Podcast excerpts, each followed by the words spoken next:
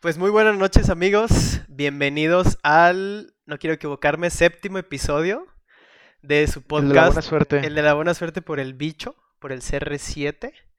Bienvenidos a su podcast y en esta ocasión, en este viernes de freestyle, tenemos, eh, vaya que un platillo gourmet para ustedes. Primero que nada, Sabrosón. sabroso. Déjenme saludar a Tommy. Buenas noches, Tommy.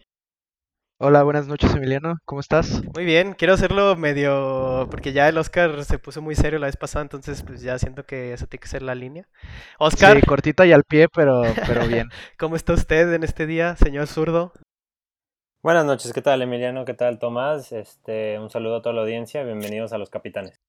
¿Eso qué? el Héctor Huerta, ¿eh? ¿Qué, qué, estás haciendo por ahí? Ah, güey, no, no, no, no, no, el pobre Héctor, güey. Modo sexo. Este, pero bueno, espero que estén muy bien, muy, muy queridos amigos. Y bueno, les decía, el día de hoy tenemos el primer invitado que va a ser el padrino oficial del podcast, así lo acabo de nombrar en este mismo segundo. Este, nacido en 1995, ah, no te creas. Este, tenemos a un amigo que eh, es muy fanático del fútbol, es muy fanático de muchos, de muchos deportes, pero él siempre lo ve de un, de un punto de vista analítico, si me permiten decirlo. O sea, siempre tiene, siempre me hace pensar con sus argumentos. Entonces, quiero que le demos una bienvenida a Sergio Yáñez.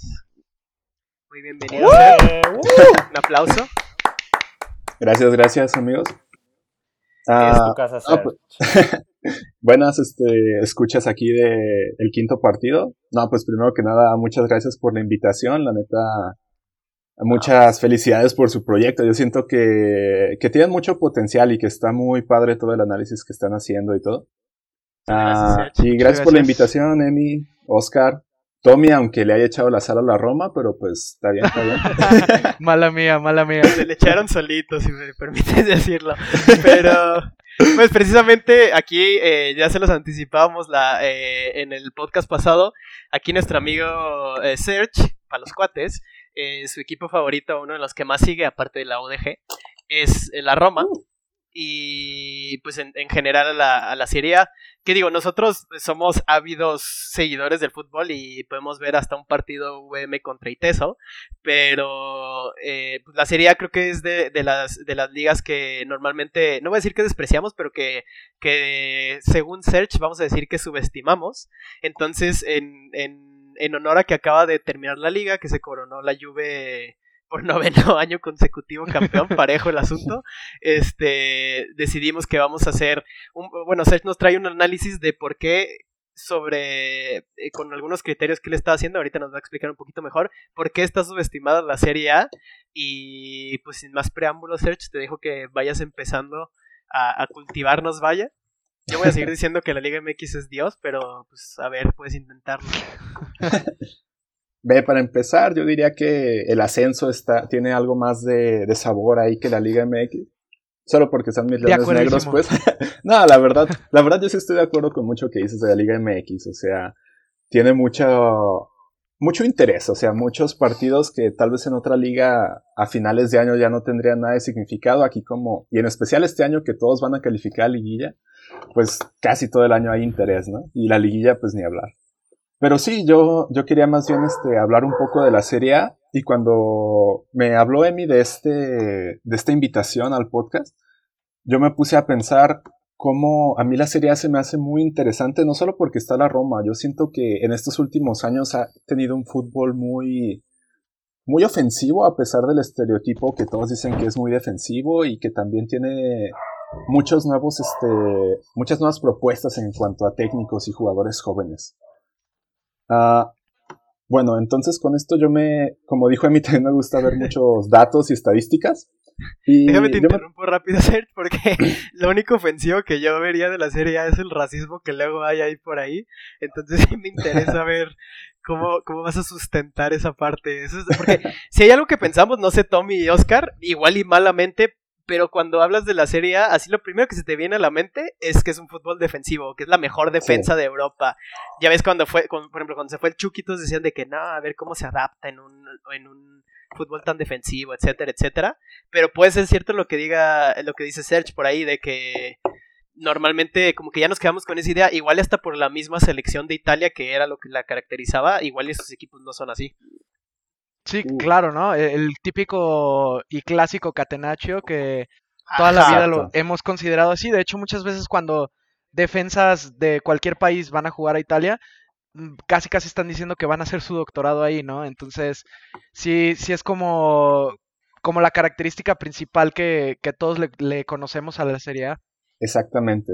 Y, y yo también tenía esa misma idea, pero al mismo tiempo, no sé, cada semana viendo las goleadas que pone el Atalanta a todos los equipos, el Inter como ha estado muy bien este año, la Roma que siempre tiene es varios goles, pero también le meten muchísimos más y pues la Juve también que ha estado con una muy buena ofensiva. No sé, me puse a pensar y y quiero ver si este paradigma sigue siendo sigue manteniéndose en pleno 2020. Y pues bueno, con esto empiezo el análisis que les decía. Yo quise preguntarme no solo para ver si la serie era mejor, simplemente para ver cómo la serie A está entre las mejores ligas de Europa y decir con números cómo están estas cinco grandes ligas, que para los que no estén muy familiarizados, las que todos dicen que son las cinco grandes ligas de Europa son la Premier League de Inglaterra, la Liga de España, la Serie A en Italia, la Bundesliga en Alemania y, perdón por la pronunciación, Oscar, yo no estudié francés, la Ligue 1 de Francia. Ligue 1. Te salió mejor que a mí, te salió mejor que a mí. Sí. Y, pues, se, escuchó, se escuchó medio chino la, la pronunciación. Esos, seis años de chino sí, sí te afectaron mi buen search, pero... y, ahí quisiera hacer un, paréntesis aparte de felicitarte por tu pronunciación. Este, digo, muchos, muchos dirán de que, como Oscar mismo por ahí nos va a decir después, y ya estábamos platicando de que hay, hay mil factores con los que pudieras eh, evaluar una liga, y no necesariamente todos van a ser eh, cuantitativos. Por ejemplo, a ti se te puede hacer de que, ah, qué tan vistoso es el fútbol o algo así, pero pues es muy difícil o siempre va a haber diferentes gustos, entonces esto que está haciendo Search se me hace una idea buenísima porque es intentar eh, poner en igualdad de términos con términos cuantitativos, por así decirlo, con números a las cinco ligas y ya de ahí obviamente no va a ser con un absoluto, pero ya vas a tener eh, una base para poder partir, para poder ahora sí empezar a decidir cuál para cuál sería la mejor, pues vaya. Ah, claro, o sea, va a haber muchos, muchas este, consideraciones, como tú dices, que no se pueden cuantificar. O sea, no sé, las superestrellas que hay en cada una, este, qué tan vistoso es el juego. No sé. Los animales se meten a la cancha. exacto, un, un, saludo a la cucaracha de Mazatlán. Pero no manches, la el tlacuache de Veracruz. Exacto, exacto. en Veracruz, ¿no? Sí, y el perro de San Luis. Los topos allá con los tuzos. No, no, no. Esa sí. es liga chida. sí. Y, y bueno, sí, obviamente hay muchas otras cosas que no se pueden cuantificar, pero yo me quise hacer una pregunta de qué cosas sí se pueden cuantificar y cómo rankean estas ligas en general, ¿no? Y bueno, la dinámica que se me ocurrió es, este, yo tengo aquí los datos, este, ustedes no lo vayan a buscar, este, ahí en Google o algo, pero quiero darles en específico tres, este, datos que se me hicieron muy interesantes y quisiera que cada uno de ustedes tratara de adivinar cuál de estas cinco ligas es la que resalta ante todas las demás, porque eso sí, en todos estos datos hay una liga que está mejor que todas las demás. Y puede que estén parejas todas o que haya mucha disparidad, pero ya lo estaremos hablando. Ok, me parece. perfecta la dinámica. Perfecto. Muy interesante. Dale, Mr. Chip, empieza a preguntar. Muy bien, entonces, bueno, la primera característica que a mí se me hizo que hace buena y le da, hace que una liga sea vistosa y que quieras cada sábado, o cada domingo estarla viendo en tu casa es cuántos goles hay por partido, ¿no?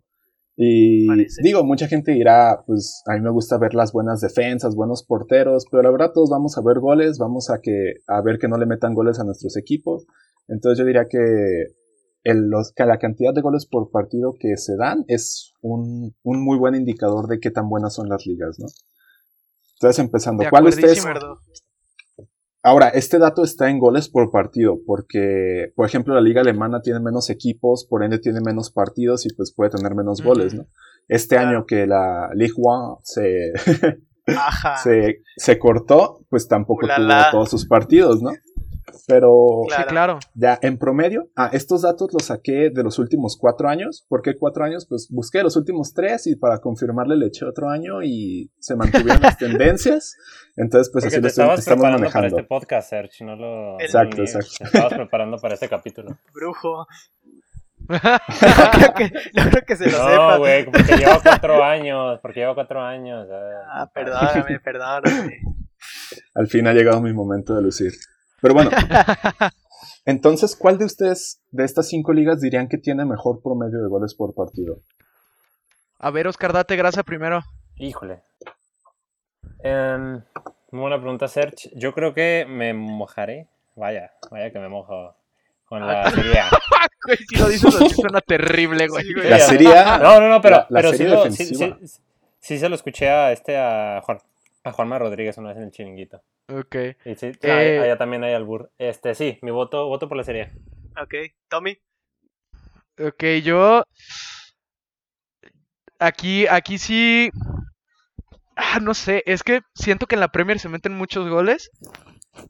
Y, y siento que, por ejemplo, en la Serie A hubo más goles esta temporada que, que en las anteriores. Yo creo que me voy a decantar por la Premier. Sí, yo creo que la Premier es en la que más goles hay. sí, también, recuerda que es promedio de cuatro años, ¿eh? entonces aunque la serie haya estado muy ofensiva este año, es cuatro años. Sí, ah, exacto, por eso, por, eso no lo. atención a las instrucciones. Sí. Tú eras de los que, de los que te, bueno ya, perdón, ya voy a dejar de molestar a Oscar. no, no, no, era de los que, de que te ponía ahí nombre, ya ponía todos mis apellidos y abajo decía apellidos. Justo eso te iba a decir, güey, sí. Pero yo también pienso, yo estaría entre la liga o la Premier, pero yo pienso que sí va a ser la Premier, estoy con Tommy en esta. Yo creo que la Premier es la que, así como haciendo una, una memoria rápida de, del tiempo que tengo viendo fútbol de así, yo creo que diría que la Premier League es la que tendría más goles por, por partido. Respuesta a ver, final. ilumínanos, Sergio. Respuesta final, Premier League. bueno, Liga MX. bueno, ese dato te lo debo, pero. Bueno, amigos, vean, yo siento que. Entonces dijeron Premier League y Serie A. Sí. Correcto. En efecto, sí. Está bien, está bien. Bueno, amigos, creo que le están poniendo eh, honor al nombre de su podcast del quinto partido. Eh, así como México pasa la fase de grupos y pierde o se equivoca y ya no sigue, ustedes también. Lamento decirles que aquí este tampoco le atinó ninguno. Vientos. Primer test real para el quinto partido. Y la estamos fallando. Está difícil, está difícil. ¿Quién es? ¿Me vas a decir ¿Cuál es? No, yo la verdad, este, cuando. Bueno, es que también en mi casa seguimos mucho la Bundesliga. Y la Bundesliga sí es la liga que mete más goles cada, ah, cada semana. Digo, cada semana tú andas viendo como el Dortmund y el Bayern München andan ah, metiéndole goleadas por todos lados. Y sí, la Bundesliga está promediando ahorita 3.01 goles por partido en estos cuatro años. Y este último año 3.21, que es la mayor cantidad de cualquier otra liga. Es, ahorita la Bundesliga es la mejor ofensiva por mucho de todas. Sí, tiene sentido. ¿Cuál es el que le sigue, Serge, de la Bundesliga? Digo, por ahí para todos los que nos escuchan, ahí pondremos en nuestras redes sociales. Para saber cuál de nosotros quedó más cerca de la respuesta. Sí, pero ahí por en las redes sociales vamos a poner ahí la, tabla, pues para que la puedan ver después. Pero ¿cuál es, la, cuál es el segundo? Sí, el segundo lugar es la Serie A. Este, ah. En gran parte ha sido porque esta temporada fue la liga que metió más goles en total como, como decía Tommy que esperaba. podcast si quieren, ¿eh, güey? no,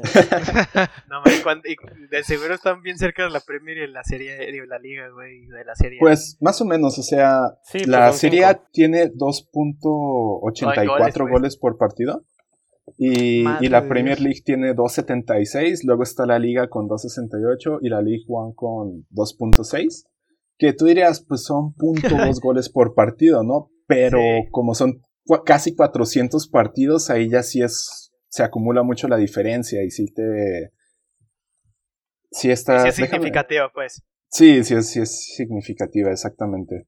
Y esto se me hizo... Qué interesante, ¿no? Exacto, a mí se me hizo muy interesante esto porque, como ustedes decían, uno se espera que la Serie A tiene esa fama de ser la liga más defensiva, de ser una liga que se caracteriza por las defensas, y sin embargo en estos últimos años han estado dejando meter goles por todos lados, entonces yo siento que tal vez esta idea que tenemos ya hay que cambiarla un poco. Y sí, ahorita la Serie A es una liga muy ofensiva. La segunda después de Alemania más porque se está, se está haciendo mucho el fútbol moderno, ya como que en, del, seas del equipo que seas y del estilo, como que todos tienen que, que manejar cierto, eh, por decir, habilidad técnica y pues eso da que ya hasta en la serie, como lo dicen, de que lo veamos defensiva, pues ya todos los jugadores también te pueden atacar igual que los demás, entonces pues es normal como que se vaya evolucionando para el, estilo de juego que, es más efectivo o más interesante, entonces pues sí, creo que tiene sentido lo de la Bundesliga ya que lo pienso, me siento como, es, quedamos como estúpidos, Tommy, pero sí, o sea, no, no, no, fue como de que te pueda decir de que, ah, no, es que sí, que sorprendente, ¿sabes? Sí tiene sentido, Una disculpa, un perdón. Sí, no, es que el, el Borussia y el Bayern eh, meten goles como Oprah regala carros, güey. Sí. Entonces está... En la, en el 60%. como Chabelo regala salas. Como, como Chabelo regala muebles troncoso. Esos güeyes meten goles. Pero sí, te en, el L'Oreal Kids, güey. La, la, liga ni me pasó por la mente porque dije, güey, pues el 60% va a ser los goles del París que le mete 18 a cada uno. Pero sí, Pues tiene sentido. Yo creo que aquí una parte muy interesante era que la, la percepción que se tiene sobre en los últimos años de que la liga podía meter muchos goles era precisamente por la época de Guardiola y, Mourinho. Pero estaría interesante también saber hacer ese promedio cuando llegó más o menos Mourinho al Madrid, que yo creo que, no si mal no recuerdo, fue como 2010 o 2011. Mm. A partir de ahí, yo creo que sí, la, liga que más metía goles era la Liga Española y por ahí también está la Premier League. Yo creo que por eso se tiene esa percepción, porque recuerdo en aquellos entonces, el Barça y el Madrid, una vez el Barça le metió 8 a la Almería y luego el Madrid, recientemente no en la época de Mourinho, pero le metió 8-2. No me acuerdo de qué equipo, en un equipo donde, en un partido donde el Chicharo anotó gol también. Anotó dos goles, de hecho. Entonces sí, el Madrid y el, y el Barça se repartían a diestra y siniestra andándole metiendo 5, 6-0, 4-1. O sea, eso era muy común en la época de este, Guardiola y Mourinho. Y yo creo que por eso ahí quedó, se quedó nuestra percepción. Ya poco a poco, cuando se fueron mudando de técnicos, fue bajando y al mismo tiempo los equipos debajo de ellos fueron subiendo muchísimo de nivel. Exacto, lo que te decía, como que se ha puesto más parejo, que es lo que platicábamos. y, y, eso también, o sea, si, si nos ponemos a analizarlo, creo que eh, este año en España no hubo ningún equipo que pasara de los 100 goles, ¿no? O sea, equipos como, como el Madrid, el Atlético y el Barça ganaban los partidos por uno o dos goles. De repente el Barça sí metía golizas, pero el Madrid yo no recuerdo no, no, no, partido que haya los ganado últimos 11 partidos los ganaba por diferencia máximo de dos goles, pero la mayoría fueron por diferencia de un gol. y, igual estaba el Barça. Exactamente. sí, yo aquí tengo el las goleadas quedaron atrás. Exacto. En España el equipo con más goles fue el Barcelona con 86 y el Real Madrid con 70. de lo que era antes, la época de Sí, no, o sea, no, no, es, no es nada, porque el Madrid de Mourinho llegó a meter ciento veintitantos goles, ¿no? Una cosa así. Sí, exacto. O sea, entonces ahí podemos ver cómo, cómo se ha emparejado también la liga, pero también podemos ver, por ejemplo, en la Premier, que el Manchester City fue el equipo que más goles metió y metió como 105 goles, una cosa así. O sea, estoy casi seguro que metió más de 100 goles. Y, y si acá, o sea, creo que fue el único que pasó los 100 goles en la, en la Premier League también. Mientras que en la Serie A pues estuvo el Atalanta que metió muchos goles, el Inter que metió muchos goles. Sí, o sea, sí ha habido, sí ha habido se, se, ha visto como más paridad entre los equipos de, de, abajo de la tabla y los de arriba de la tabla. Y creo que eso, eso también, esta estadística nos puede hablar mucho de eso, porque la Bundesliga eh, también es una liga muy dispareja en cuanto a los equipos de hasta abajo y los equipos de hasta arriba de la tabla.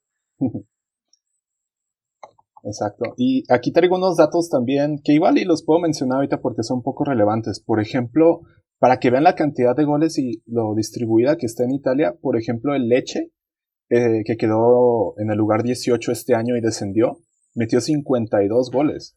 Para que lo vean en una perspectiva, este, el Sevilla que quedó en cuarto lugar metió 54, el Atlético metió 51 mm, en tercer lugar. Muy bien eso.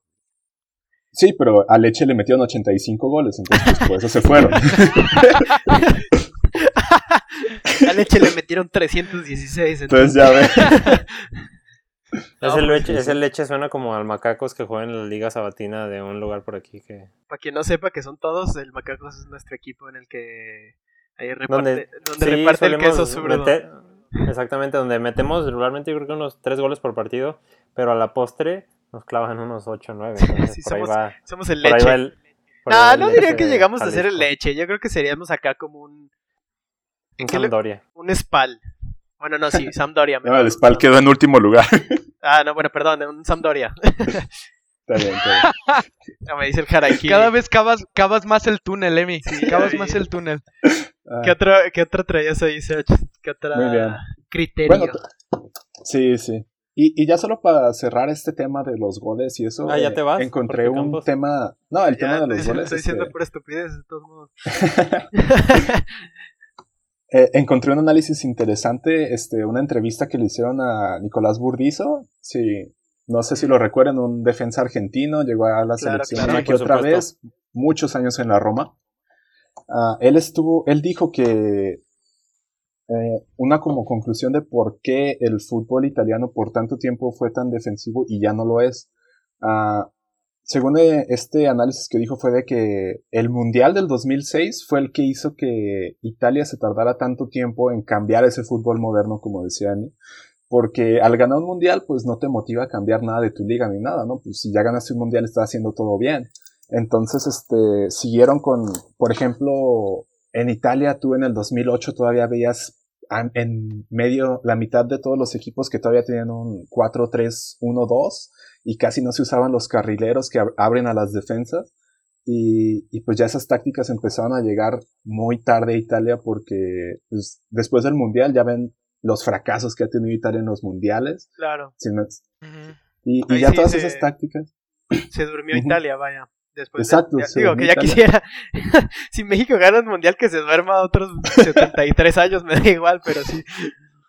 Sí, exacto. Y ya, ya ahorita estamos viendo cada vez técnicos más ofensivos y más jugadores jóvenes. Y a mí se me hace interesante porque sí más o menos coincide eh, en esas fechas como finales de los 2000, que es cuando todavía están Maldini, Zanetti, Juan Canavaro en la serie justo después de eso que ganaron el mundial, esos jugadores se empezaron a retirar y ya cada vez se empezaron a enfocar más en el fútbol ofensivo y dejando atrás ese fútbol defensivo tan característico, ¿no? Pero se me hizo interesante. y no sé qué opines, pero mm, considero yo a un referente a partir como de esas fechas que comentas, el Milan de, uh, de Ancelotti, ¿no lo crees? Sí, sí, definitivamente. También Así como, como un parteaguas de ese tipo de fútbol, porque recordemos, estaba, muy pocos no lo recuerdan, uno de los mejores delanteros de la historia, el ucraniano Andrei Shevchenko, también estaba en ese mismo equipo Kaká, este, bueno, una serie de jugadores que no solo se destacaba por lo defensivo, porque tenían a Maldini, a Gattuso, este, ¿se me explicó? Pero también en la ofensiva me imagino que fue un parteaguas. Exacto, y si te fijas a partir de ese Milan, después empezaron a llegar la serie Eto, Ronaldinho, Ronaldo, Beckham, así jugadores más ofensivos, estrellas más ofensivas, y ya no se escuchaban tanto nombres así defensivos, ¿no? Pero sí, sí, tienes mucha razón. Sí, porque ahora, por ejemplo, en la selección italiana, eh, que es pues un reflejo de, de su propia liga, se ha visto que, que hay no hay tantos jugadores defensivos que destaquen tanto, ¿no? O sea, la última generación de jugadores defensivos impresionantes, Bonucci, Chiellini, pero ya se están yendo, ya se están yendo y, y, ahora están jugadores que bueno, no son tan jóvenes, pero Chiro Immobile que está destacando muchísimo, también está Saniolo que sí es joven, eh, Insigne. Insigne, o sea, hay varios jugadores que también Sí. Sí, que van más para adelante. Creo que apenas eh, en porteros es que están como haciendo una renovación, una renovación buena de la, de la defensa, ahí con Meret y, y, Donnarumma. Pero sí, en general, ah, más allá de quién será Florenzi, no sé, y que ni siquiera es tan joven, tengo, si no me equivoco. Este, no hay así ninguno que suene tanto en la defensa, es que aparte de, esos tres que ya dijimos, de los veteranos, como lo suenan sus, sus delanteros, los que dijiste, Saniolo, Insigne, etcétera, etcétera. Sí, exacto. Y también ya se fue de Rossi, que era como el medio de contención, heredero de Gatuso, que también ya se fueron. Y sí. Bueno, Entonces, ya pasan, cerrando este tema de los goles por partido, hay que pasar al siguiente dato interesante que, que encontré. Que también algo que se me hace muy padre, bueno, algo que se me hace muy importante en una, en una liga es que no haya esa dominancia, ¿sabes? O sea, que sea una liga pareja y que hasta el final de, del campeonato haya todavía partidos interesantes, que se estén disputando los campeonatos y así. No como la Premier League de este año, ¿no? Que Liverpool la ganó desde diciembre.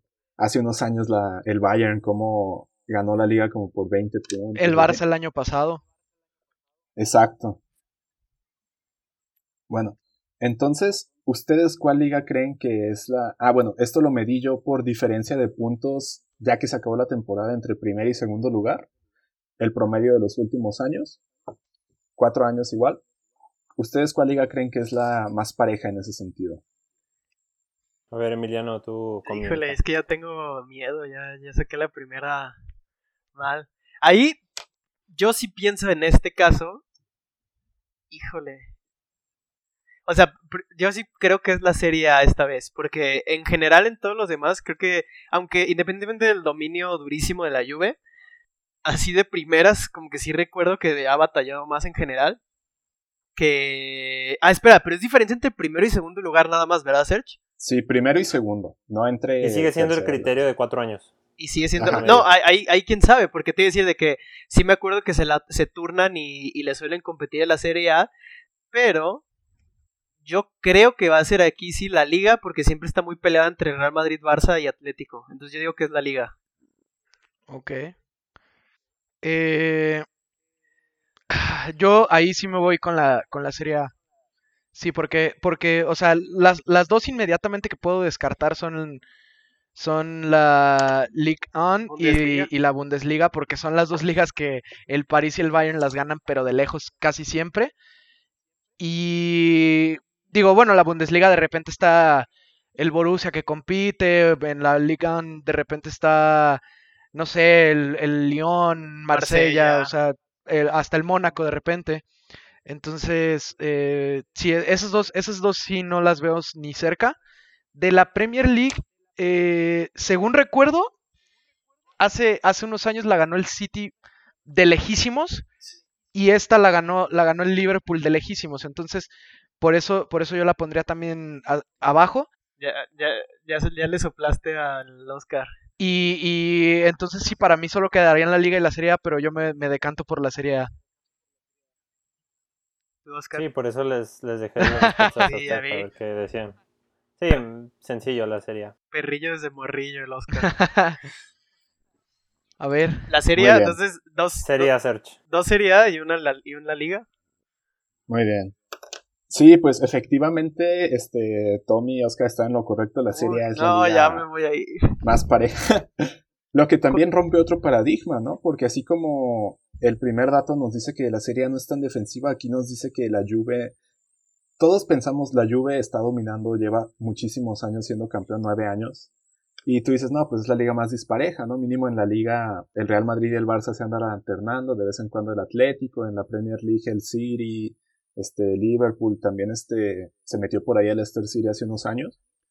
La Bundesliga es así, sabemos que el Bayern también, igual que la Juve, lleva muchos años ganándola. Mm. Pero si promediamos la diferencia de puntos que hay entre el primer y segundo lugar, uh, la Serie A, la Juve solo le ha sacado 5 puntos en promedio al equipo que, que va en segundo lugar, al subcampeón. Y por ejemplo, este año solo le sacó un punto al Inter. Entonces sí, la Juve está dominando en cuanto a títulos, pero tampoco está siendo tan determinante año con año como otras ligas como el Bayern que ha ganado por veintitantos puntos, como decías Tommy, el City que hace unos años también así estuvo. Ah, como consolación de mí, en segundo lugar sí está la liga. este, con, con 8.2 puntos. Igual también está algo parejo, pero después de eso la Premier League son 11 puntos y la Liga Francesa y la Bundesliga 12.2 y 12.7. Mm, me sorprende. O sea, esas ligas prácticamente un mes antes de que se acaben ya hay un campeón. pero, pero es sorpresivo, ¿no? La, poca diferencia entre, entre la Liga y la, y la Bundesliga y la Premier. ¿no? Porque, porque uno, uno piensa, no piensa la liga francesa, la liga alemana, y dices, bueno, esas de plano así de cajón son las más, Y hay una muy poca diferencia entonces con la Premier, que es la que normalmente pensamos que es la más competitiva, ¿no? Es la, luego, luego te dicen, te dicen mejor liga del mundo y tradicionalmente se piensa que la, que la Premier. Entonces, aquí estamos viendo que tampoco es la, la, más pareja que digamos, ¿no? A pesar de, a pesar de ese intercambio que tú mencionabas, Serge, de, de, de diferentes ganadores. Sí, pues hay diferentes ganadores, pero la ganan desde un mes antes, mes y medio, pues ese, así que chiste, ¿no? Sí. Digo que ahí ya sería el debate de cuál prefieren, ¿no? De que la gane nueve años la Juve con cinco puntos de diferencia o que se varíe más con ocho como en la liga o los demás. Que ese ya sería otro tema, pero bueno, no estuvo tan mal. Yo diría que me saqué no, no estuvo tan mal. 8. ¿No considerarían también una... Digo, ahorita el, el, dato que pasó Search sí nos desvela muchísimo lo, lo subestimada que teníamos a la Serie A. Pero también otra forma de analizar un poco la, la competitividad de una liga, no sé si concuerden conmigo, sería determinar la variación de equipos que participan en las ligas europeas. Es decir, en la liga española yo no lo veo tan variado, aunque la considero la mejor liga, pero regularmente, regularmente está el Madrid, el Barça, el Atleti, el Sevilla y el Valencia. Y en las últimas temporadas la Premier sí se ha, ha variado muchísimo sus, sus participantes. O sea, la variación refiriéndote a, a, que, no, sean los, a que no sean los mismos que van año con año en las ligas europeas. Exactamente, porque ah. para darte un ejemplo muy rápido, hace unos años el Málaga estuvo en las instancias finales de la, de la Champions y luego llegó este, a pues la Europa League, si mal no recuerdo, ¿no? Sí. El Villarreal también entonces. El este, Getafe este año. Ah, de Getafe. Bueno, no se quedó fuera, pero. Ah, no, sí, cierto, este año jugó. Sí, creo que sería. El Granada va a ir la próxima temporada, entonces. Si me explico, el Granada regularmente anda en, segunda división. Sería una forma. Creo que. No, no, no sé si necesariamente esa que dices de que los que. Pero sí tiene sentido como. Eh, ver, ver como qué tanto van rotando los equipos en, en ¿cómo se llama? en competitividad. participaciones en, las ligas europeas. ligas, sí, sí, bueno, sí, exacto, porque pues sí, este, si todos los años, o sea, por ejemplo, si te quejas de que todos los años gana la Juve, pero también, como dices, si que todos los años van los mismos, pues no está tan, tan bueno, porque no, así no crece la liga, si no da como, si no se foguean, por decirlo de alguna manera, los clubes en, en Europa, que es yo creo que donde más pueden llegar a crecer. Entonces, sí, pues creo que sería un, buen, ahí sería un buen ejercicio. Después lo haré. Que, también ese, ese es, un, es un problema que repercute en la Champions y en la Europa League, ¿no? Bueno, en la, Europa League mucho menos, pero por ejemplo en la Champions siempre vemos en octavos de final a los mismos equipos. Bueno, en octavos cambia un poco, pero en cuartos casi siempre City, Bayern, Juve, Madrid, Barça, Atlético. Y, y, cajón, sí. y ya de repente los otros dos equipos de, de Inglaterra o algo así. Entonces, sí. Sí, exacto. Ahí también es como. Exacto. Digo, ya, ya siento que ya eh, los equipos, muchos equipos ya consideran, eh, por decirlo, un éxito haber estado en la Champions. Pero sí, eso que dices, Tommy, sí es cierto, de que rara vez vemos alguna, o sea, que ya en instancias más definitivas de, de la Champions no esté mínimo el Barça, Real Madrid y, Bayern. Digamos, esos tres al menos siempre están, por ahí la Juve, por ahí el PSG, el City, etcétera. Pero sí, sí, sí tienes razón. Entonces sí sería como verle ahí, pero pues creo que eso de la diferencia de puntos, yo eh, culpo más a. Eh, no, no tanto subestimar, pero bueno, sí, precisamente porque la subestimamos y por lo que decíamos al principio, que la verdad no es como que la seguíamos tanto, pues no tenía, no tenía tan presente cómo habían quedado, porque pues en mi cabeza era ya ganó otra vez la Juve, ¿sabes? Y tenía más en la cabeza como de que ah, el Real Madrid y el Barça se la pelean y así, y entonces como que no razoné como la diferencia, o bueno, no conocía más bien la diferencia de puntos que habían tenido, pero pues sí, eso está interesante también.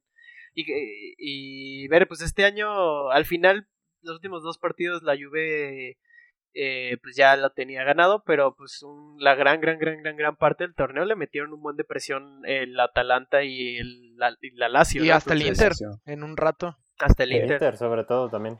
Sí. Sí, y de hecho, ahí también tengo aquí la tabla de la Serie A, solo los últimos ocho partidos. Y la Juve está en lugar número 15, o sea, solo logró ocho puntos en los últimos ocho partidos, o sea, se estuvo desplomando esta, casi desde que regresaron del parón. Y también ahí se me hace algo interesante, ¿no? Porque la Juve ya, sí, claro, o sea, en España ya sabemos que siempre están peleando Madrid y Barça, ah, en Alemania igual el Dortmund y el Bayern. Eso sí, en Italia ha sido la Juve con alguien más esta década. O sea, unos años al inicio de la década estuvo la Roma ahí peleando, después el Napoli, ahorita el Atalanta, la Lazio. Ya hay muchos equipos que están peleando ahí. Lo que decían de, lo que decías Oscar de cuántos equipos entraban, tenía ese dato, pero no sé dónde lo dejé. Igual no había tanta, no había tanta diferencia, o sea, no eran muchos, mucha diferencia que se veía. Este, ha habido sorpresas, ya ves, por ejemplo, Leicester se metió un año en Inglaterra, el Leipzig ya se está metiendo año con año en Alemania y nadie se lo esperaba.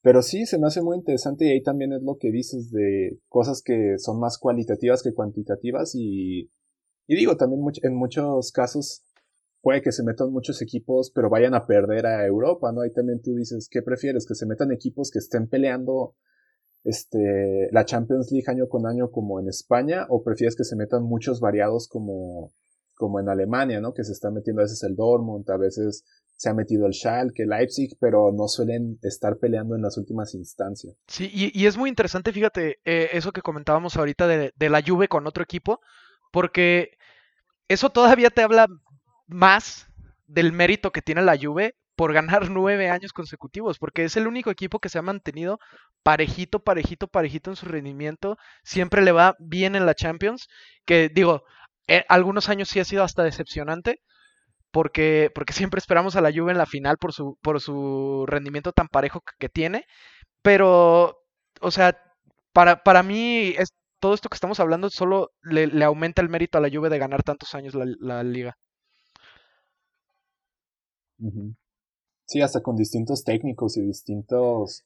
Por ejemplo, este año ya no tuvieron, como dicen, la base abajo de que tuvo de Buffon, Barzagli, Chiellini, Bonucci. O sea, sí tuvo muchos de los jugadores, pero ya no está en el nivel top de ser los mejores defensores de toda Italia, ¿no? Y sí es mucho mérito. Tuvo su época con Conte, con este... Ah, se va el nombre, el que también técnico del Milan. Allegri, exacto, con Allegri. Ahorita ya ven que está con Sarri. que, y y sí, o sea, tiene su mérito que ha pasado por todos esos cambios de director técnico. Que no estaba Cristiano, ya llegó Cristiano, un tiempo tuvieron a Tevez. Sí, más o menos han ido renovando el plantel poco a poco, que ahorita sí se ve un, plantel un poco más viejo. Pero Dybala de repente llegó, eh, se, hizo cargo de la Juve, Pogba, eh, ahorita está Rabiot, está Matuidi.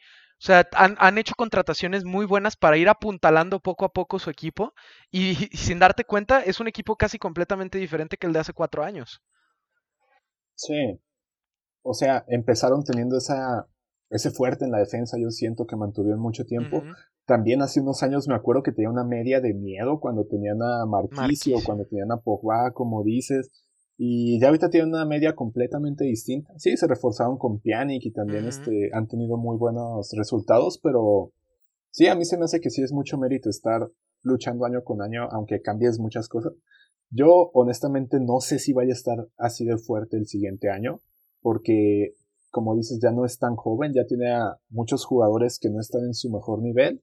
Te digo que cerró los últimos ocho partidos estando tres, en los últimos cinco peores de la tabla. ¿Qué digo? El último partido metió pura banca, pero aún así son siete partidos que estuvo jugando muy mal. Ah, y, y, yo solo estoy viendo equipos como la Roma, como el Inter, como el Atalanta, el Napoli, el Milan, que el Milan cerró muy bien la temporada. Siento que todos esos equipos va a estar muy interesante la serie del siguiente año, ver quiénes se pueden meter a Europa, quiénes van a estar peleando el Scudetto, a ver si la Juve puede lograr pelear por un décimo o si ya al fin se va a acabar ese esa dominancia, pues, y va a haber algo más de alternancia en Italia. Sí, ojalá, ¿eh? Y sobre todo creo que ese, ese Milan se ve, lo, lo veo con muy buenos ojos después de, de este regreso de la pandemia. Se, se, ha visto muy bien el Milan. El Inter que ha ido, que empezó titubeante después de la, del, de la contingencia y luego agarró ritmo y ahorita está jugando muy bien. Entonces sí, o sea, se, se ven equipos, si el Napoli regresa como eh, como debería de regresar con la nueva contratación de Osimen, Oshimen, no sé cómo se diga. Este hombre que es un muy, muy, muy buen delantero. Eh, también se va a poner bueno. La Roma, como dices, un equipo que, que va creciendo, va a ir creciendo porque tiene muy buenos jugadores jóvenes. Entonces, sí se va a poner muy interesante y a ver qué, cómo puede seguir la Lazio y, el Atalanta que, que pues fueron las sorpresas este año, ¿no? Y que va a ser, va a ser ver también qué más contrataciones hace la Juve, porque por ahí suena Arthur, que bueno, no suena, ya está hecho, que es un buen jugador.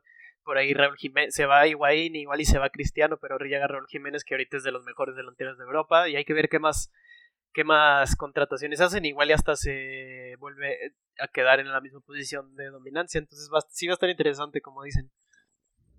Exactamente. O sea, yo digo, no sé si vaya a estar compitiendo con el plantel que tiene ahorita, pero sí, como dices, yo siento que van a hacer muchos fichajes muy relevantes. Por mencionar uno rápido, el jugador que ganó mejor jugador joven este año, este Kuluchevsky creo que se llama, uh, va eh, la, su ficha la tiene la Juve y va a regresar a la Juve el siguiente año, es medio. Entonces ya, como dices, Arthur, ese Kulichevsky, también este, suena mucho Raúl Jiménez. Sí, vamos a ver qué tal uh, trata el mercado de fichajes a todos los equipos. Sí, Tommy, como dices, el Milan. Digo, mi hermano me va a matar si no hablo del Milan. Este, fue el equipo que en, los últimos ocho partidos hizo 20 de 24 puntos. Solo la Roma hizo más, que hizo 22 de 24. Y no sé, solo voy a decir una tangente muy rápida del Milan. Fue una historia muy interesante en estos últimos meses. Ellos ya habían, tenían a Pioli de técnico, pero todos sabían que era un técnico más interino, no lo iban a mantener. Sí, pues no era tan piola. A Maldini lo tenían de... a Maldini. ¿Qué? ¿Qué? no se me no, es que, risa, güey. Es que te digo por qué. Güey, esto nos va a quitar el rating. o nos va a dar. No lo sí, sabes. nos va a dar, sí, nos puede hacer virales. El shitpost es famoso. Decía Sergio, entonces. Ah, y lo que digo esto es porque ellos ya tenían contratado otro técnico, entonces, ya lo tenían apalabrado, pues, entonces ya todos creían que Pioli se iba a ir. Este, esta, esta contratación que llegó de director técnico, él también maneja la dirección deportiva, entonces Maldini también ya lo iban a correr. Uh, sin embargo, el Milan, de tan buen cierre que tuvo en la temporada, dijo, ¿saben qué? vamos a renovar a Pioli, vamos a renovar a Maldini, se cancela esta contratación que teníamos planeada. Y a mí se me hace que eso es muy de aplaudirle al Milan, porque muchas veces es este muy raro que veamos equipos que ya tengan a alguien apalabrado, que ya tengan una visión de proyecto, pero ver cómo los jugadores quieren a su técnico, cómo lo demuestran en la cancha y, y así logran hacer los cambios que quieren, ¿no? Eh, Ibrahimovic ya había dicho que si no se queda Pioli él se iba a ir, eh, Ibra siempre hemos sabido que, le gusta la eh, Pioli. Desde lo de Piqué. siempre, siempre ahí lo, hemos tenido en cuenta. Ya llevas dos, güey, ya llevas Eso fue la última, eso fue la última. Sino que generalmente es al revés, ¿no? Que los jugadores luego le tienden la cama para que se vaya el entrenador, ¿no? Entonces sí está, está bueno eso, como que la directiva escuche a los jugadores que al final ellos son los que los que hacen con un técnico pioli o no tan pioli, si los jugadores andan bien, pues, pues va a ser la diferencia. Exacto, exacto. Uh, sí, y, y, ya Ibrahimovic renovó nomás para cerrarlo. Interesante. ¿Decías, Oscar? Sí, sí, sí, me comentabas de Ibrahimovic. Ah, sí, que Ibrahimovic ya cerró, creo que otros dos años en el Milan por, por este tipo de direcciones que, decisiones que tomó la directiva y se me hace muy bien el proyecto que trae el Milan. Aguas con el Milan esta próxima liga. Ah, habrá que verlo, ¿no? Yo creo que sí va a estar peleando. Habrá que verlo, porque ya, ya he dicho yo creo que unas 30 veces aguas con el Milan en, en estos últimos 10 años. Que, que, bárbaros, o sea... E, y eso es precisamente, eso es precisamente lo que, lo que me sorprende del Milan, ¿no? Que de repente ves como que va por buen camino, con Gatuso de repente se veía bien, y nomás, nomás tuvo unos malos partidos, tuvo muchos malos partidos y lo corrieron.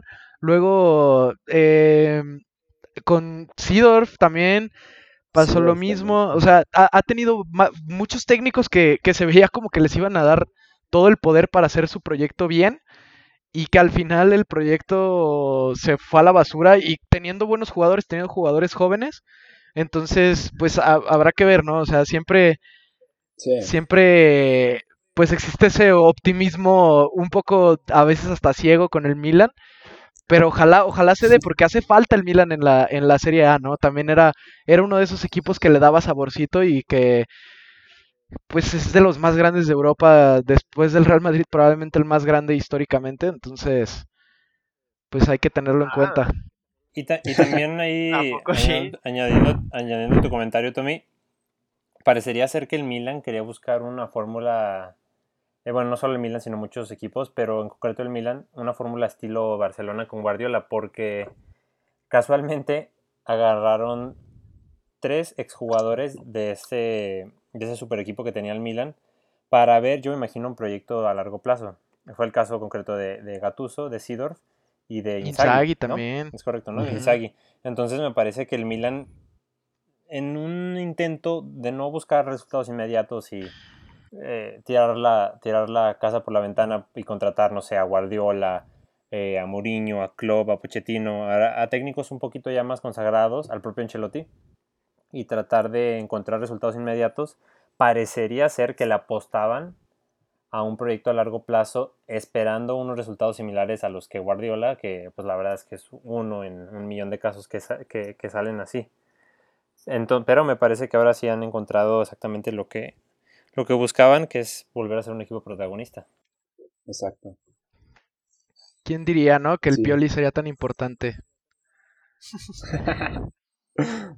Inesperado. Bueno, entonces hay que pasar ya al último dato que aquí les traigo.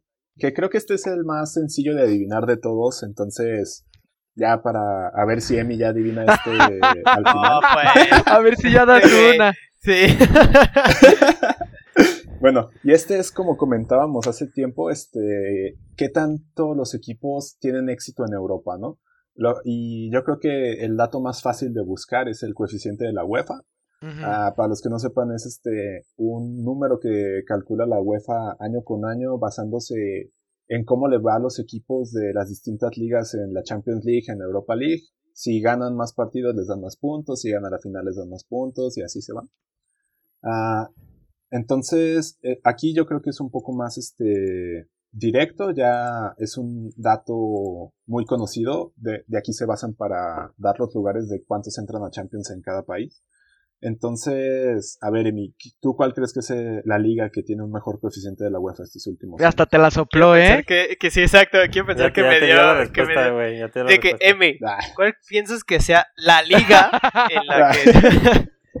pues yo creo la Liga Santander yo creo que va a ser la liga. Sí, ahí sí, no, hay de otra, ¿no? Pues son, yo creo que de los dos, eh, Barcelona, pues eh, algunos dirán que es el club más exitoso de los últimos años y en la Champions específicamente en Europa, pues el Real Madrid, entonces pues sí. Menos la raza de Tigres, güey, eso es pero después de Tigres, el Barcelona, este, de los últimos años, pues yo sí voy a decir que la liga. Y si no me retiro ya. sí, por favor. Eh, sí, yo voy, yo voy igual. También la liga. Vayan, vayan diferente para que se equivoquen. es que, es que ahí está muy fácil, ¿no? Porque tres de las últimas cuatro las ganó, las ganó Papá Madrid, entonces. Y el Sevilla en la Europa League, no sé si por ahí Sí, sí, sí, o sea, aquí sí. Y luego el Barcelona ha estado llegando sí, casi siempre a semifinales, aunque la pierda con la Roma. Eh, entonces, entonces sí, o sea, Aquí sí lo veo, sí lo veo clarito que es la liga. Sí, pues sí, la verdad es que Cristiano y Messi han, marcado época y ahí está la, huella. Definitivamente la liga. A ver, pero el segundo lugar, ¿quién cree? Sí, pues. Antes de. Ándale, sí está más Ah, ándale. Empieza, tú, Oscar. No, empieza tú. Ah, bueno, ok. Así nada más segundo lugar. ok. Eh, Híjole, no, la Premier League. Sí, sí. Yo también, pienso, yo, también pienso que la Premier. Sí, por el Liverpool y por, y por el Manchester que también ganó la Europa League hace poco. Exacto. ¿Le atinamos, Search? ¿Somos dignos? Sí, efectivamente. ¿Ambas respuestas o nomás una? ¿Eh? Sí, ambas respuestas. La liga por ah, mucho es la que no, ha dominado el de la UEFA. En segundo lugar, como dice en la Premier League, este, la liga tiene un promedio de 20.8 de coeficiente de la UEFA, la Premier 17.9, mm. Y ya después siguen, curiosamente, la Bundesliga y la Serie A. Están prácticamente iguales en 14.0 y 13.9. Mm. Y ya la Liga de Francia está en 11.8, ya un poco más abajo. Sí, creo que, creo que este sí era el más, el más fácil de, de adivinar. Oh, bueno, ya estuvo, ¿no? Digo, no por quitarnos mérito, pero, pero creo que este sí era, era bastante fácil de adivinar.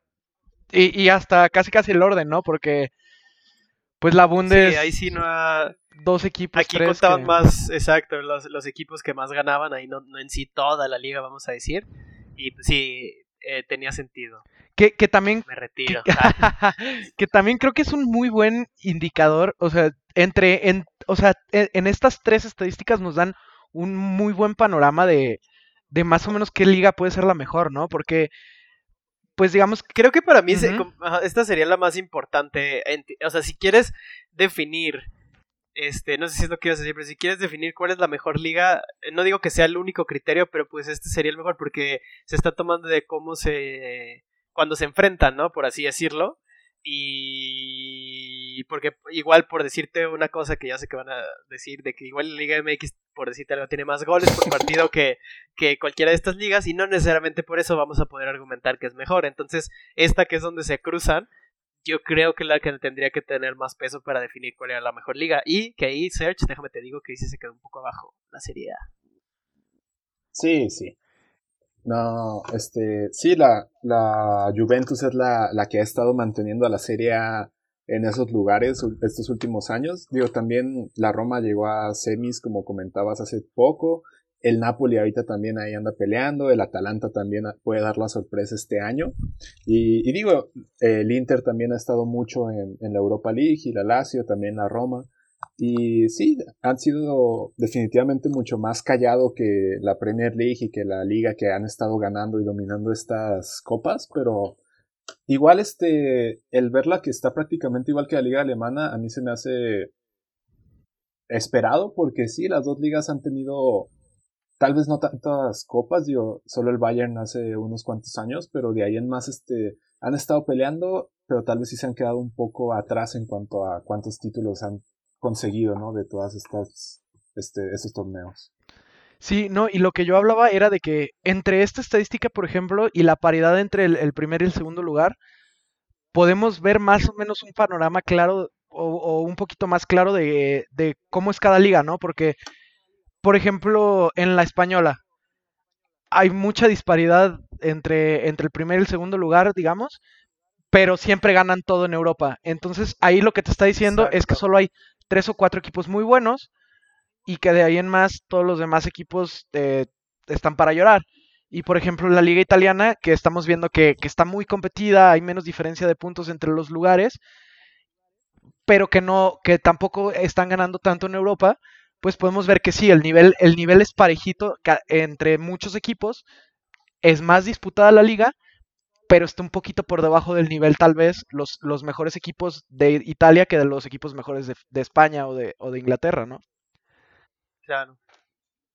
Y que ella sería cuestión de, como lo que decíamos, de que aquí se intentó poner como más cuantitativo, pero pues ya depende, o sea, si vas a calificar para ti cuál es la mejor liga, pues ya entran muchos factores, ¿no? Entonces igual y tú prefieres en, en tu liga eh, habrá gente que prefiere que igual ya esté dispareja pero que ganen, o habrá gente que prefiere una liga que sea pareja aunque tenga un menor nivel, ¿no? Ahí ya entra como, como en la parte subjetiva. Claro, también otra cosa importante a, recalcar es, eh, quieras o no, la mercadotecnia juega muchísimo en esto y influye mucho en las decisiones de, o no, no las decisiones, sino las percepciones de, de los aficionados. Porque, pues seamos francos, la mayoría de los aficionados no ven mm, más de, ¿qué te gusta? Tres partidos por, por fin de semana, sino con que veas el de tu equipo favorito y a lo mejor un derby de otro país. Exacto. Entonces, a lo que voy es que si tú ves en tus redes sociales o en tu periódico donde te informes, ah, pues que... En el podcast del quinto partido. En el, en el podcast del quinto partido. Este, no, pues Messi metió un hat-trick, Cristiano metió este golazo de falta, pues ¿qué es lo primero que piensas? No, pues en este momento la mejor liga del mundo es la española, ¿no? Hablando obviamente de cuando ambos estaban presentes al mismo tiempo. Entonces ahí influye muchísimo y como bien comentaban los datos de Search, pues sí, los, los coeficientes de la UEFA respaldan, pero definitivamente pues también juega la espectacularidad de la Premier League, este, también el juego bonito de, de, la Bundesliga en muchas ocasiones, entonces sí, influye muchísimo la mercadotecnia y cómo se explota a los jugadores más mediáticos. No, y eso que dices, añadiendo tu punto, tiene mucho sentido. Eh, si una liga se hace más mediática y empieza a seguirla más gente, empieza a haber más presupuesto, etcétera, eh, puede ser más fácil que lleguen ahí o que los jugadores quieran ir a, a jugar esa liga, ¿no? Por ejemplo, por ponerte un ejemplo, la MLS, antes todos le hacían el fuchi, empezaron a meterle dinero, empezaron a meterle marketing, y pues ya ahora empiezas a ver y jugadores, muy... antes eran puros retirados que ya casi que ni jugaban, y empiezas a ver, se fue Beckham, ahorita está Vela, por decirte algo. Eh, este, Cuauhtémoc Blanco. jugadores de la talla de Jürgen Damm del Cubo Torres. El Cubo Torres. Oye, esa dupla está, está peligrosa. No, pero ¿sabes, está peligrosa para los aficionados y para el güey que vende el Chescos, porque, no, o sea, que no viste que Jürgen la manda del otro lado y el Cubo la puede rematar para el otro lado de la portería, no, está cabrón. No, pero ¿sabes? sí, o sea, ¿sabes a qué me refiero? De que si hace, hace más, más fácil que los jugadores puedan irse a esas ligas y entonces empieza a crecer la liga. Eh, pero sí, o sea, creo que, digo, falta ahorita que Sech nos va a decir la su conclusión, por así decirlo, pero no sé ustedes, pero me sorprendió bastante lo bien que le fue en estos, eh, ¿cómo se llama? Criterios a la, a la Serie A. Que digo, la verdad, no te, no te voy a decir que me sorprende así muchísimo, porque como decía, acepto que igual y en la Serie A yo creo que es la serie que me, digo, perdón, la liga que menos seguí, probablemente después de la Liga 1. ¿Te gustó, Oscar? Este, pero sí, o sea, creo que, creo que creo que vamos por ahí y, digo, por ahí en las redes sociales nos pueden poner si creen que faltó algún criterio o demás, creo que podemos poner mil criterios de que este, no sé, lesionar, bueno, lesionar no sé en qué ayudaría, pero bueno, N criterios que, que puedan ir sumando, pero creo que sí estuvo buena la, la, el ejercicio. Una, ahí ya para dejar a Serge que es nuestro invitado de honor, esa es su conclusión. un dato interesante, y son datos que en realidad sí se cuentan, son para ver qué tan atractiva sería una liga desde el punto de vista de lo artístico, si me permiten. De lo bonito del fútbol sería ver en qué liga se, el porcentaje de pases acertados es mayor y en qué liga se generan exactamente en qué, en qué liga se generan más regates y también otro dato interesante es la efectividad de cara a la portería, porque pues le puedes tirar 30 veces al arco como el Cubo Torres y pues... me explicó, no? no, no, no, no. Y otra cosa es exactamente ver cómo a Luis Suárez le puedes poner tres balones y generalmente te puede meter dos o tres goles. Claro. Así que te dejamos tu conclusión, Search, para que nos digas qué es lo que pensabas antes y después de este análisis y si te gusta el podcast y si no, pues lamentamos decepcionarte. Digo, yo creo que si no me gustaba el podcast no me hubiera aventado una hora estando aquí hablando con ustedes. Muy buen punto. Ayudándonos a la pronunciación. Ah, aparte, pobre que hizo, hizo, la tarea y déjame decirte que te superó, ¿eh? Tú eres el que hacías la tarea de esto y vas a tener que subir tu juego después de esto que nos trajo el Search. No, no, no, es que lo de hacer ya se acerca a, a, Mr. Chip. Sí, eso no es tarea, un proyecto de tesis, este pedo. Sí. Ah, para los que sepan, el padre de Mr. Chip, el padre, ¿cómo se llama? El laboral, es para los que, porque también lo siguen en sus redes sociales, no me patrocina ni nada, pero es Fiebre Maldini, que también es un excelente analista.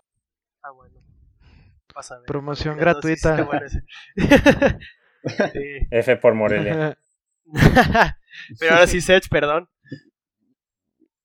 Ah, bueno, pues sí, yo como conclusión solo quería comentar si todos estos datos que ahorita aquí comentamos eh, los rankeamos, pues, este, que el equipo, digo, las cinco ligas, rankearlas del 1 al 5 en cada uno de estos puestos y los promediamos, sale que la liga y la serie A son los que tienen un mejor promedio. Después la Premier League, luego la Bundesliga y muy por debajo está la League One. y y pues sí, solo para... Yo quería llamar un poco más la atención de la Serie A porque honestamente siento que estos últimos años ha sido una liga muy emocionante que ha tenido muchos goles semana a semana. Digo, ya cada vez vemos a más equipos este, haciendo un fútbol más moderno, más este ofensivo, como el Atalanta, el Napoli, el Lazio, la Roma. Y, y además el ver que es una liga que a pesar de que tú si ves, si escuchas tu podcast que sigues por ahí, si ves una portada de periódicos como comentaba Emi, puedes decir, pues está muy aburrida, ¿no? La Juve lleva dominando nueve, nueve años. También ver que sí ha dominado, pero no ha dominado tanto como uno se esperaría. Y por todas estas razones yo siento que, que, hay que quitarnos unos paradigmas que ya tenemos de que el calcio es una liga muy defensiva, la Premier League es una liga muy muy pareja y todo ese tipo de ideas porque el fútbol año con año se está está evolucionando, ¿no? Cada vez vemos distintas tendencias este, de juego y digo, yo siento que es una liga que está algo subestimada, al menos aquí en México. Digo, parte de eso ha sido que de los equipos más populares como el Inter y el Milan han tenido muy malos años. Ahorita esos dos equipos justo están volviendo a resurgir un poco. Entonces también yo siento que la... Y además con el fichaje de Cristiano como como dicen, lo mediático de cada liga suele ser muy, este, muy llamativo y un buen indicador de qué tanto cubren estas ligas en, en los noticieros, en los podcasts, en los periódicos, y eso hace que cada vez más gente lo siga. Digo, apenas hace dos, tres años yo me acuerdo que, al menos aquí en México, la serie anunciaron que ya no le iban a dar por ESPN, ya no le iban a dar por Fox Sports. La única manera de verla, ni siquiera por Sky, la única manera de verla era contratando tu Serie Paz, que yo fui uno de los pocos que los contrató. Y, y eso se me hace un indicador que. ¿Eres de los que, compra el WinRAR o qué? Pues, Tony, nosotros somos. uno tiene que apoyar a la sociedad. No te. No te sientas mal, Sergio. Yo compré Chivas TV. Sí, está peor Chivas TV, déjame decirte, pero bueno. Sí.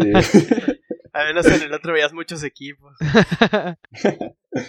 Exacto, y lo que yo digo es de que cuando pasó esto yo dije, no sé, siento que esta es una liga que tiene mucho nivel, que ya cada vez estamos viendo a más equipos luchando en Europa, digo, a pesar de lo que diga Emi, yo siento que el Atalanta sí va a avanzar en la Champions este, esta semana, ya veremos qué tal le va. Pero el punto es de que ya están ahí esos equipos, ¿no? Hace unos 2, 3 años en esas instancias solo veíamos a la Juve, uno que otro año a la Roma, pero ya estamos viendo cada vez a más equipos luchando por las copas europeas, ya estamos viendo más equipos que hacen más goles, digo, el Atalanta tuvo tres partidos que metió siete goles en la Serie A y esto antes era algo que jamás se veía en, en esta liga, la liga que era defensiva por tradición. Ah, y yo solo los invito a darle una oportunidad más. Sigan igual y cómprense su jersey de Cristiano Ronaldo, el de Ibrahimovic que ya renovó. Y prendan su tele los sábados para ver la Serie A, que yo siento que es una liga muy interesante, la verdad. Que todavía no, se compre... Aquí sí compramos Por, por bonita que esté la camiseta y tenemos que dar por bueno que el de la Roma yo considero que es de lo más bonito. pero todavía no se, compre no se compre la de Cristiano todavía porque circula que tal vez se vaya de la Juve. Espérense. Bueno, cómprense la de Dybala. O la de Jiménez cuando llegue. Ah, la de Raúl Jiménez. Pero, Sergio, entonces decías, eh, después de poner el ranking, la que quedó número uno fue la Liga. Y la Serie Empatada con la Serie A, empatadas las dos empatadas. Está muy interesante, la verdad. O sea, lo de la liga no me sorprende. Yo pensaría que ahorita, ahorita, el otro día lo platicábamos, la Premier League se me hace mejor. Pero si hubiéramos puesto los cuatro años, probablemente sí pensaría que la liga, pero nunca se me hubiera cruzado por la cabeza que la Serie A estaría empatada en primer lugar. Entonces sí, sí tiene sentido eso que dice Sech de, de, de que sí está muy subestimada. Y yo soy el primero en aceptar, ya lo dije tres veces, de que ni siquiera le había puesto atención. De repente veía partidos y así, pero generalmente prefería ver partidos de otra liga antes que de la serie. Entonces, pues ahora ya me la voy a pensar dos veces. Y de hecho, eh, no sé qué opinen Tommy y, Oscar, pero creo que estaría bueno que inauguráramos a Search eh, a que se mojen las predicciones de, de los partidos de, de, este fin de semana de la Champions, a ver cómo le va. A ver si como de ahorita andaba acá, acá muy gallo diciendo, a ver, a una, a ver si sí. Una cucharadita de tu propia medicina, mi Serge, para ver a quién, a quién le meto dinero. A ver. Ándale. A ver, a ver. Ah, pues a, sacar el parlay ya. Sí, que se haga. Entonces, em, em, empecemos, vamos a decirla todo rápido para, para, ir acabando. Real Madrid contra City. ¿Quién pasa? ¿No? ¿Quién gana el partido? ¿Quién pasa? Eh, empezamos con Serge, primero los invitados. Sí, yo, yo siento que, que el City ha estado muy bien y yo siento que si fuera eliminatorio un partido, igual y si pasa el Madrid, pero yo siento que el City. Ok, Tommy. El City. Me duele, pero el City. Me voy a contradecir porque ya lo había dicho en el otro podcast que había pasado el City, pero he recibido información secreta. ok. Y voy por el, por, el Madrid. Yo, yo quisiera decir que el Madrid, yo siento que como los veo parejos, yo creo que van a empatar el partido de mañana y que va a acabar pasando el City, tristemente. Luego en el, otro partido de Lyon Juventus, Search, yo digo ahí, empiezo yo, no creo que, muchos dicen que va a estar bueno, yo pienso que no, no va a haber gran sorpresa y que va a acabar ganando la Juve relativamente fácil, vamos a decir un 2-0, por ahí se la va a llevar el partido tranquilo, pero pasa la Juve. Sí, yo creo que va a pasar la Juve, no tranquilamente, te digo, la Juve cerró muy mal, pero igual siento que sí trae suficiente para ganarle a León. Y trae a Mr. Champions, que creo que eso es suficiente. Sí, lo, que Cristiano quiera, ¿eh? Aquí sí, yo digo que pasa la Juve. La única razón por la que va a pasar la Juve, lamento decirles, es porque el Lyon no viene de competir tan regular por la situación de la liga francesa, pero de haber venido compitiendo regularmente, yo diría que el León. Pero dices que la Juve. Pero digo que la Juve. Pero para explicar qué tan mal para mí anda la Juve. Ya. Y luego el, otro partido es el, el Chelsea-Bayern. Creo que a ese no hay mayor. Va a pasar el Bayern. Igual como lo, que decíamos el partido pasado, no estés de acuerdo, Serge. Si hubiera sido, como dices, un partido, ahorita cerró un poquito mejor el Chelsea. Igual y si los hubiera bajado la moral por, la, por perder la FA Cup pero tenía muchas más chances. Pero ya con la ida, el Bayern, yo creo que no, ninguno de los tres vamos a pensar diferente. Sí, no. Y el que sí, puede estar difícil ahí es eh, Barcelona-Napoli, que ellos también, a menos que el piojo italiano te van a matar. meta al, Chucky, no te creas, no, pero yo lo, yo lo veo difícil y más si por ahí creo que no va a jugar Insigne. Yo creo que el Barça va a... Ahí sí, como dices Tommy, y lo que quiera Messi. Entonces, y yo creo que sí va a querer y yo creo que va a pasar el Barça. Fácil. No fácil, pero va a pasar. Sergio, ¿tú qué opinas? A ver, Tommy. No, no, déjame. Sí, claro. Ah, yo siento que ese va a ser de las eliminatorias más parejas, pero sí siento que el Barça va a pasar, el Napoli, como dicen, si no está Isiñe, no creo que tenga posibilidades de pasar. Y no cerró tan bien como otros equipos la Serie A. Y yo siento que sí va a pasar el Barça. Oscar. Em, ahorita, a esta hora, en este día, en esta fecha, ¿está listo Insigne para jugar? Nelson Mandela. No. Pues el Barça. El Barça anda pésimo. Qué triste. Y aunque Messi se pueda. No, aunque Messi se pueda driblar a todo el equipo, el Barça tiene una fragilidad defensiva enorme, y no digamos un medio campo que ahorita está de la patada. Que, a, por cierto, si no yo se lo dejo mucho, dime. El chisme, perdón, ya saben que me encanta el chisme. Arthur no quiso, o sea, sí estaba contemplado para el partido y se quedó en Brasil y avisó que no iba a querer ir a la Champions, que ese ya será otro tema que toquemos si es profesional o no, si se lo merece o no el Barça. Pero Arthur no quiso ir a la convocatoria y pues no va a estar Arthur tampoco en el partido. Otra pequeña pildorita de información, eh, tampoco Bale quiso estar en el partido y Zidane lo dejó fuera de la convocatoria. Correcto. Mm. Pero sí, lo que tenemos que considerar es, eh, ninguno va a estar en desacuerdo, que si Messi sale en un modo Dios, eh, le puede ganar el Barça a cualquier equipo, o cualquier equipo le podría ganar a cualquiera si sale Messi en modo Dios, pero pues últimamente ha estado irregular. Son Messi para ser Messi, me refiero. Obviamente sigue siendo un jugadorazo nivel mundial. Al nivel de Aguinaga en el Necaxa. Ah. Pero. Robert de Piño en, el famosísimo Atlas, ¿no? En, el Atlas con su chilena. No, pero sí, entonces creo que ese va a estar interesante. Yo también creo que va a estar cerrado, pero creo que al final va a acabar pasando el Barça. Sí, todo depende si, si Messi está en modo Robert de Piño o, o Rodallega. Ahí sabremos, ajá. Sí, yo, pero fíjate, yo, yo sí me decanto por el Napoli en esta ocasión, nomás para darles la contraria. Pues ahí vamos a, vamos a ver, ahí nos ponen, nos pueden poner nuestras redes sociales eh, después de que pasen los partidos si somos tontos o si somos unos dioses. Que yo creo que después de este podcast ya no puedo llegar a ese, ese a ese nivel. Pero me voy a recuperar, se los prometo. Y pues ya saben, ya les dijo, su, lo escucharon aquí en el quinto partido, la recomendación de Search, si en un fin de semana, si están en la mañana, entrever el capítulo por 16 vez de la ley orden o, o, ver un Sampdoria contra Roma, pues piénsenselo dos veces, ya les dijo Search que está bueno. Entonces, pues muchas gracias Serge por habernos acompañado aquí en, en, en esta que es como no tu casa, que es el quinto partido. Primer invitado, un aplauso, un aplauso. Aplauso para Serge. Muchas gracias por venir, Serge. Muchas, muchas no, pues gracias. Pues muchas gracias por la invitación, la verdad. y ahí, ah, ahí te tendremos eh, en un futuro cuando hablemos de, de la Liga de Ascenso, que ya no existe. Y Ay, no. que, ya vi que toqué una fibra sensible. ¿Tú, No, ya me estás haciendo enojar un poco. No, no te. Pero Sí, a mí se me hace que eso sí. Bueno, es otro tema, pero sí, eso para mí se me hace un tema muy, muy polémico e interesante. Pero sí, cuando gusten, este, yo aquí estoy. Muchas gracias por la invitación. La verdad estuvo muy interesante hablar de todos estos temas. Y pues muchas gracias. Yo siento que, como les dije una vez más, este podcast tiene muchísimo potencial, muchísimo interés que desprende. Y muchas gracias por tenerme aquí. Gracias a ustedes. Tommy, ¿alguna cosa? Eh, nada, nada. Despedirnos. Muchas gracias por escucharnos. Eh, a tu Atlas. Eh, pues F por el Atlas y y por sus el aspiraciones. contra el América, güey, No, imagínate el partidito que se van a aventar luego que se enfrenten Necaxa Atlas. Eh, espérenlo, eso va a estar bueno, ¿eh?